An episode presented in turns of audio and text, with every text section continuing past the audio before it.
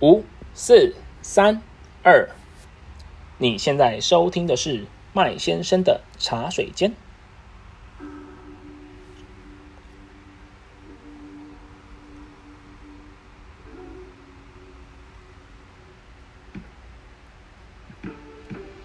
嗨，各位听众朋友们，大家好，我是麦先生。今天要跟大家分享的主题是电子商务里面的网络购物。其实整个电子商务啊，它里面所涵盖的，不管是技术量、知识量啊，他们的层面都非常非常的广。那网络购物它实际上只是电子商务的其中一个应用啊，一个环节了哈。所以说今天这一集呢，我先从两个比较简单的部分来做分享哈。第一个呢是关于网络购物一开始在发展的一些概况。再来呢，是一般消费者在平台上面购买东西的时候，几个比较常遇到的问题哦，包含了退换货，还有鉴赏期的争议。如果说各位听众呢，对于节目内容有其他的疑问呢，都可以用这个资讯栏位的 email 来跟麦先生做进一步的互动哦。那我们就正式进入节目主题吧。首先呢，要讲到这个电子商务的兴起啊，它其实很大程度上呢，改变了整体零售通路的运营模式。但实际上呢，在过去啊，网购它并不是这么普及的一件事情哈。最一开始的时候，可能是因为跟相关的流程、呃法规啊，还有一些金流物流上都不是这么的完善。那偶尔还会发生一些网络购物的这个诈骗案件哈。那我觉得这件事情对于一般比较不熟悉的民众来说呢，加上当时并没有一个足够具有公信力的第三方平台来协助消费者做这个，不管是厂商或者是商品的筛选哈，所以说很自然心里就会对于网络购物有一些抗拒的心理出现，还有可能呢，就是会把网络购物跟网络诈骗画上等号哈。但即便如此啦，我觉得。可能是因为网购它的这个方便性哈，便利性真的是非常非常的强大，加上当时台湾的整体的这个网络普及率也不断的上升情况下，在这种情况的加成下呢，其实整体的电子商务它的营业额还是不断的不断的在成长。那一开始啊，对于这些。网络的这个购物平台啊，他们最主要的一个目标呢，一定都是增加自己的品项数。哦，为了呢，除了就是希望消费者可以在一个平台上面就购买到所有的商品以外，另外一个很重要的目的是要吸引非常非常多来自其他不同族群的这个客人。那推测呢，是在零三年的时候，哈，那个时候 SARS 的疫情爆发，当时的这个社会氛围呢，都是希望民众呢可以避免外出，呃，降低其跟其他人的接触的这个几率。那网络购物其实算是完全符合了这个当时的消费者的需求，哦，所以说在一开始就比较早在经营这个网络购物的这个供应商或者是通路的朋友们，哈，其实在当时呢就获得了非常爆发式的这个成长。那接下来他们的竞争呢，也从一开始这个品相数哦，来到了这个价格战还有物流战哦。他们强调全台湾二十二十四小时都可以快速到货，甚至呢出现双北地区六小时就配送完成哦，真是非常非常的厉害哦。但即便是在二零二零的今天呢，其实虽然说电商通路呢每年的成长都还是非常的。不错，但这些大型平台哈，他们的成交订单的发生点哦，比例上还是存在着一些地区差距哈。大部分呢，其实还是主集中在这个中北部居多啦。而且根据这个经济部的统计，在一九年的时候啊，整个电商呢，它只占整体零售业的比例不到六 percent 而已。所以说，其实表示说还有非常非常多的这个成交发生，并不是发生在网络上。而且呢，电子商务最被人家诟病的一个点呢，是说电商他们都靠着销价竞争来获取这个流量跟业绩的这个增长。但我认为啦，电子平台其实也有去了解到这件事情啦，哈，因为。大家应该都有发现，说这些大型平台啊，也开始推行就是属于自己的点数回馈哈。透过这个多元支付的方式，累积到这些点数之后呢，只要这些其他的这个实体通路也有跟指定的电子支付的供应商合作哈，可以呢直接用他们拿到的这个点数到实体店面购买商品。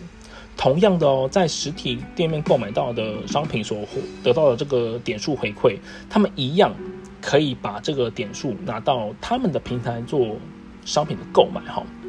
目的呢，其实非常非常明显啊，就是要提升消费者对于他们平台的这个粘着度，希望呢可以透过这件事情来降低并且减少销价竞争的这个产生哈。那到这边为止呢，电子商务的战争也已经从了。物流站、金流站来到了现在的支付站，还有这个点数回馈的生态圈的战争哈。节目的第二个部分呢，是要讲到关于鉴赏期还有退换货的事情哈。那我自己其实算是蛮早就有网络购物的经验的了哈。当时有非常非常多的这个自营平台，呃，自有品牌在贩售这个潮流服饰了哈。上面呢，应该都会有一些卖场的须知，其中一点呢，就是会提到关于退货的注意事项。大致上哈是讲到说，如果说你要退货的话，你要把商品恢复原状，寄到主动寄到某一个地点之后呢，经过客服人员确认没有问题后，会把这个退货的款项用点数的方式退到会员账号的这个电子钱包。但是这个点数呢，只能在下只能在下一次站上他们站上消费的时候才能使用，在其他地方是不能使用的。我相信啊，大部分的人跟应该都都跟麦先生一样的 nice 啦，哈，都很愿意去配合卖家的这个卖场规范。但实际上，整个卖场规范是有一些问题存在的哈，商品。主动寄回去这件事情是没有问题，呃，也许是拿到这个便利商店，但是产生的这个寄送的费用却要消费者支付，那或者是款项还会变成点数，甚至有些人还会扣除，直接把这个款项直接扣除手续费或者是逆物流的费用哈。要知道呢，其实，在取消交易这件事情哈，它代表就是说，它会回到订单尚未产生的情况嘛。那你们自己在网络上面。这些平台购买商品，在逛街的时候本来就不需要负担任何费用的，所以说他们在鉴只要是在鉴赏期内产生的这个退货，只要是商品没有问题，卖家是不应该去跟消费者收取任何费用，也不应该把款项转换成点数。那这边就会去提到说什么是鉴赏期哈，简单来说，它就是在只要是商品的包装完整无受损的情况下。如果说消费者对于商品有任何的疑虑，基本上你都可以做无条件的退货哈。因为呢，在整个交易过程中啊，消费者是在网络上面购买商品是相对于弱势的一群哈，因为他们没有办法直接看到商品的本人，碰到商品的本人，所以说消保法才有针对这件事情对消费者做出一些保障。卖家他所主张消费者要负担逆物流。呃，转成点数啦，银行转账的手续费啊，这件事情是完全不合理的哦。那部分卖家呢，他还会甚至会主张说，商品被使用过的程度，因为被用过，所以是必须要收整新费啊等等的哈。不过，就像前面讲的，因为消费者在实际商品到货前，他是看不到商品主体，摸不到的，所以说在合理的拆封跟合理的试用是被允许的。当然啦，鉴赏期其实也有一些限制哈，有七大类是被排除在鉴赏期以外的哈，包含了第一个是腐败易腐败的商品哦，克制化商品，然后报纸、期刊、杂志、个人卫生用品、线上服务、影音或者是电网软体，跟最后一个是航空服务，这七大项它是被排除在外面的。但这边呢，其实是大致上的列出哈，像比如说。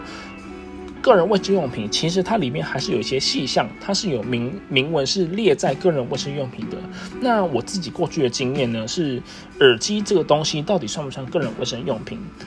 我其实有看到大部分的卖家呢，他是有主张说耳机属于卫生用品，因为你会放进耳朵里面嘛。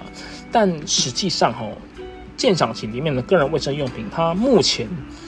我不知道有没有更新，但是就我认知是目前个人耳机并没有列在个人卫生用品里面的。所以说，其实详细的项目内容呢，其实还是要依照每个个案来做不同的说明哈。所以我建议啦，消费者不要做鉴赏级的无限上纲哈。虽然说整体消保法的制定的相关法规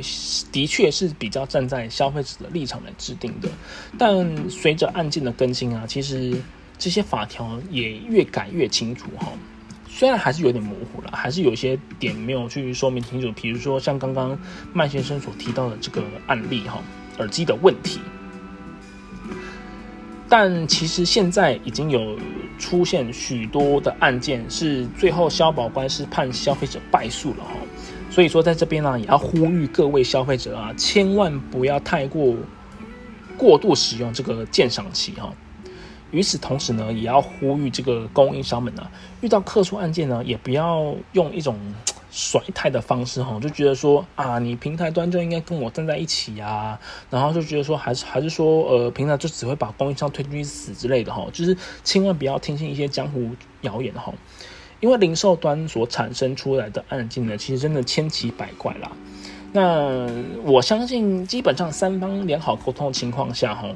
应该不会去想要花太多的时间在这个小小的争议上了哈，通所以说通常好好的沟通下，应该都会有好的结果啦。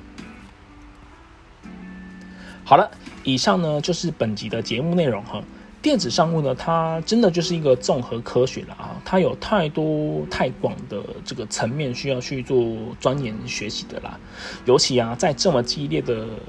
市场环境下，哈，电子商务平台的上架呢，它早就已经不是销售保证了。所有的销售跟这个商品经营，其实都是需要去做规划的，哈。如果你要问麦先生说，那哎，怎么样才可以让通路 PM 愿意把流量丢给你啊，或是帮你提升商品转换啊之类的，哈，那这个其实就是另外一个故事了啦。我觉得